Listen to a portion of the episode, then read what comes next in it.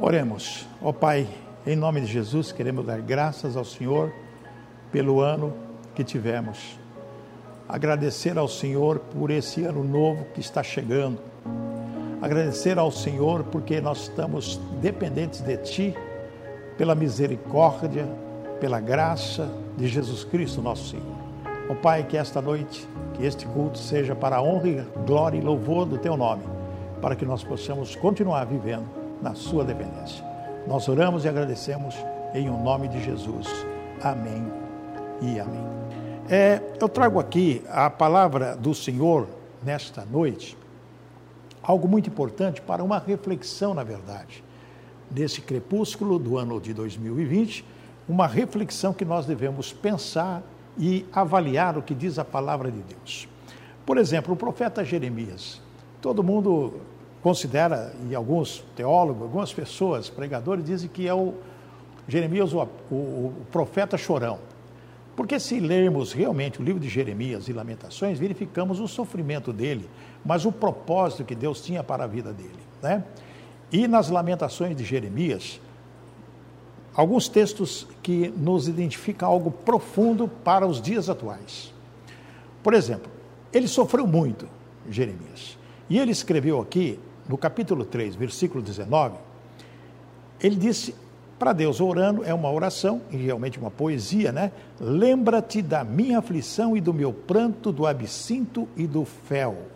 Absinto é a coisa mais terrível que existe, né? Absinto é coisa terrível, é, é, é algo que vai no fundo da alma e machuca, realmente machuca, cria fissuras, né? Cria marcas. Então ele diz assim: Lembra-te da minha aflição e do meu pranto, do absinto do fel. Minha alma certamente se lembra e se abate dentro de mim. Então, Jeremias, nesse período de sofrimento, ele começou a lembrar no passado as coisas tristes, lamentáveis que ele passou, o, todo o sofrimento dele. Né? Ele disse: Minha alma certamente se lembra e se abate dentro de mim. Isso quer dizer para nós que nós não devemos pensar no passado, não devemos pensar nas coisas tristes. Ele diz no versículo 21: Disto me recordarei no meu coração, por isso tenho esperança. Então ele está dizendo que vai trazer à memória dele tudo que lhe traz esperança, não as coisas ruins, mas sempre as, sim as coisas boas. Então você, nós todos temos que fazer uma avaliação a respeito desse ano que está no crepúsculo. Que nós devemos estar, na verdade, vivendo uma nova era na nossa vida. Esquecer as coisas do passado, que nos traz tristeza, melancolia, desespero, aflição, para pensar nas coisas boas que nós vivemos, que nós estamos vivendo. As coisas boas que nós passamos, é isso que nós temos que trazer à memória, é isso que nós temos que trazer à lembrança. Foi o que ele disse: Disto me recordarei no meu coração, por isso tenho esperança as coisas boas. As misericórdias do Senhor são a causa de não sermos consumidos, porque as suas misericórdias não têm fim. Que palavra linda, não é? Novas são cada manhã, grande é a tua fidelidade. Ou seja, Deus renova a cada manhã as suas misericórdias. E nós não podemos deixar de pensar dessa forma, porque se deixarmos de pensar dessa forma, nós vamos ter o que? Somente sofrimento na nossa vida. E isso realmente é uma tristeza. Mas nós temos que pensar na esperança. Nós temos que pensar no futuro de, de prosperidade, de amor ao próximo. Nós temos que pensar em saúde. Pensar em saúde. Quando as pessoas falam assim, mas pensar em saúde, como que eu vou pensar em saúde? Como que eu vou trazer para a minha vida, para a vida da minha família, das pessoas que eu amo, saúde, prosperidade, amor, paz. É através da palavra, é crendo na palavra de Deus. E temos aqui um exemplo fantástico do Salmo 91. O Salmo 91, muitas pessoas falam do Salmo 91, muitas pessoas falam das coisas mais lindas, maravilhosas que existem, mas que também nos traz o que? Esperança. Nós não podemos ficar desesperançosos com os acontecimentos ruins, com as coisas terríveis que aconteceram. Nós temos que ter esperança. naquilo que pode vir de bom para nossas vidas. E tudo isso está aqui na palavra. Salmo 91, que foi escrito possivelmente por Moisés, porque ele tem um, um relacionamento com o Salmo 90, que foi escrito por Moisés. Então, alguns teólogos dizem que realmente o Salmo 91 foi escrito por Moisés. E é um salmo messiânico, porque fala a respeito de Jesus Cristo, do sofrimento de Jesus Cristo, é, tudo aquilo que Jesus Cristo passou. Então veja bem, vamos pensar um pouquinho. Quem escreveu Moisés? Aonde? No deserto? Sim, mas ele fala sobre, sobre Jesus Cristo. É lógico que é um, um poema, um, uma poesia, né? Inspirada por Deus a respeito do futuro. Estou falando de Moisés, do futuro. Muito bem, e para nós, o Salmo 91 é passado porque é o que aconteceu há dois mil e poucos anos atrás com Jesus Cristo, mas traz para nós um exemplo de como servos, filhos e amigos de Jesus, nós podemos entender o que é mais importante para nós daqui para frente. Salmo 91. Aquele que habita no esconderijo do Altíssimo, a sombra do Onipotente descansará. Lógico que está falando de Jesus. Jesus habitando no santuário, com Deus, né? Esconderijo do Altíssimo, aonde se tem o que? Proteção. A sombra do Onipotente, ou seja, na cobertura de Deus, descansará. O que, que será? Quando você descansa, quando você de um dia de trabalho, quando você está super assim, é, cansado, né? Você vai descansar aonde? Uma sombra. Hoje você pode descansar no ar-condicionado, numa cama, numa rede, não é verdade? Olha só, direi ao Senhor, Ele é o meu Deus, o meu refúgio, a minha fortaleza, e nele confiarei. Quando Jesus recebeu a comissão de Deus para que ele fosse entregue a nós como um presente para a remissão dos nossos pecados, para ser o nosso Salvador, direi do Senhor, Ele é o meu Deus, o meu refúgio, a minha fortaleza, e nele confiarei. A confiança de Jesus Cristo em Deus Pai ele que se fez homem. E nós que somos filhos, porque lá em João, capítulo 1, versículo 12, diz: Deu-nos o poder de nos tornarem filhos de Deus. Filhos de Deus. Poder de tornarmos filhos de Deus. Então somos filhos e podemos dizer também: O Senhor é o meu Deus, o meu refúgio, a minha fortaleza, e nele confiarei porque ele te livrará do laço do passarinheiro e da peste perniciosa. O laço do passarinheiro, aquela, aquelas armadilhas. Veja bem, aquelas armadilhas. O diabo é aquele que arma armadilhas. É aquele que nos traz o quê? Futuro desespero se nós não estivermos alertas e atentos e, e, e, não descuidados a respeito das armadilhas do diabo dia após dia nas nossas vidas. Ele nos livrará do laço do passarinheiro e da peste perniciosa, porque essa peste, essas coisas que estão acontecendo no mundo hoje, são coisas do diabo, são através do pecado, através das coisas que têm acontecido no dia a dia das nossas vidas.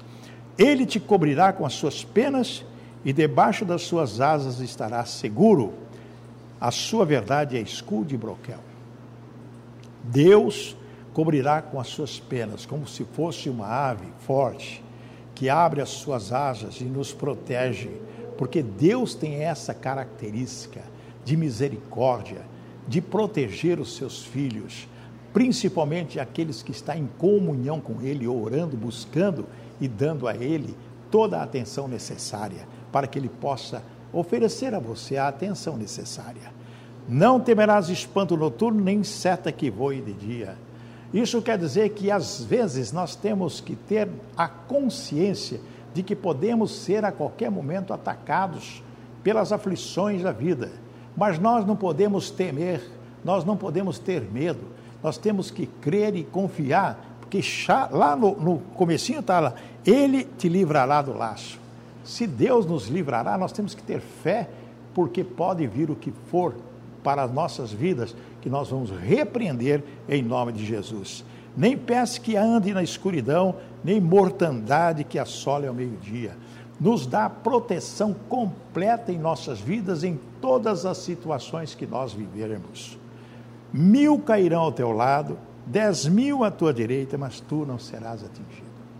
Que palavra maravilhosa quando nós temos a certeza de que Deus nos fala a respeito da palavra dele, de que as lutas acontecerão, as, as, as guerras acontecerão, mas a vitória é certa. Você não será atingido porque você tem Jesus como seu escudo e sua fortaleza.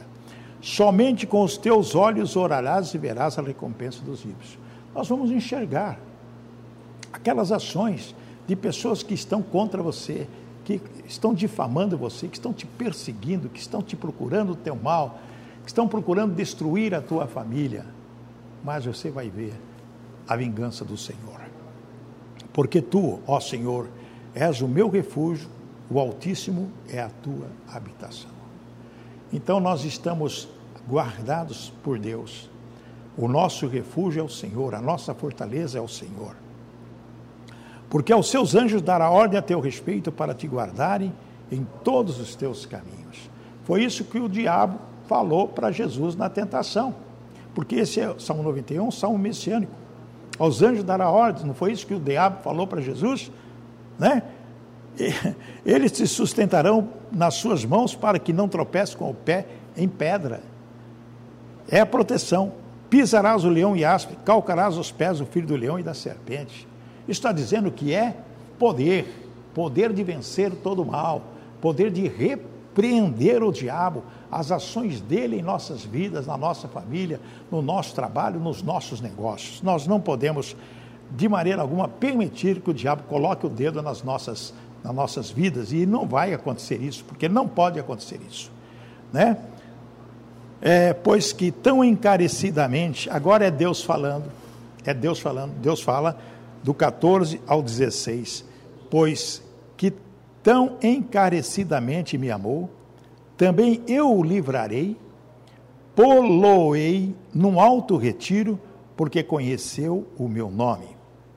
Olha só, quando nós reconhecemos o valor, a autoridade, a soberania, a deidade de Cristo, nós temos toda a proteção possível, né? Disse Deus: Ele me invocará e eu lhe responderei.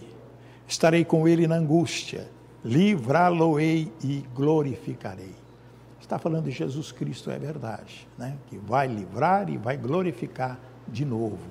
Mas serve para nós também porque quando você é filho de Jesus Cristo, você reconhece a deidade dele como seu Salvador, pode dizer: Eu vou invocar a Deus e vou responder. Aliás, Deus vai responder, vai te livrar da angústia e vai glorificar você também como filho do Deus, de, como filho de Jesus. Dar-lhe-ei abundância de dias e lhe mostrarei a minha salvação.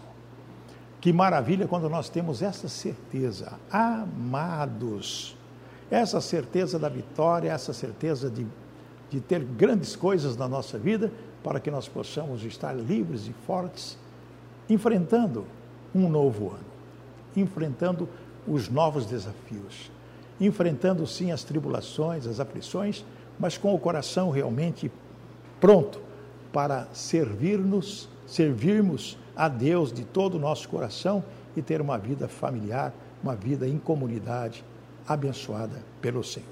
Amém? Vamos orar. Pai querido, em nome de Jesus, eu quero dar graças ao Senhor por esse ano que nós vamos ter à frente, Pai, para que nós possamos estar realmente de acordo com a tua palavra, sendo abençoados, sendo protegidos, sendo livres, para que nós possamos viver eternamente até a sua volta. Porque nós sabemos que Jesus Cristo disse que a vida eterna é o conhecimento de Deus Todo-Poderoso e do Filho que enviaste. E nós cremos nisso, Pai. Por isso, Pai, eu peço uma bênção especial a todas as pessoas que estão conosco nesta noite, para que nós possamos viver plenamente, com alegria, com paz, com sabedoria e com muita saúde neste novo ano que o Senhor possa estar conosco, nos protegendo, nos livrando. e nos dando a certeza da salvação. Nós oramos e agradecemos em o nome de Jesus. Amém e amém. Deus abençoe a todos, fiquem na paz de Jesus e até o próximo dia, quando nós estaremos aqui adorando, louvando e glorificando o nome do Senhor. Que o Senhor te abençoe e te guarde. Que o Senhor faça resplandecer o rosto sobre ti. Que o Senhor tenha misericórdia de ti. Que o Senhor sobre ti levante o seu rosto e te dê a paz.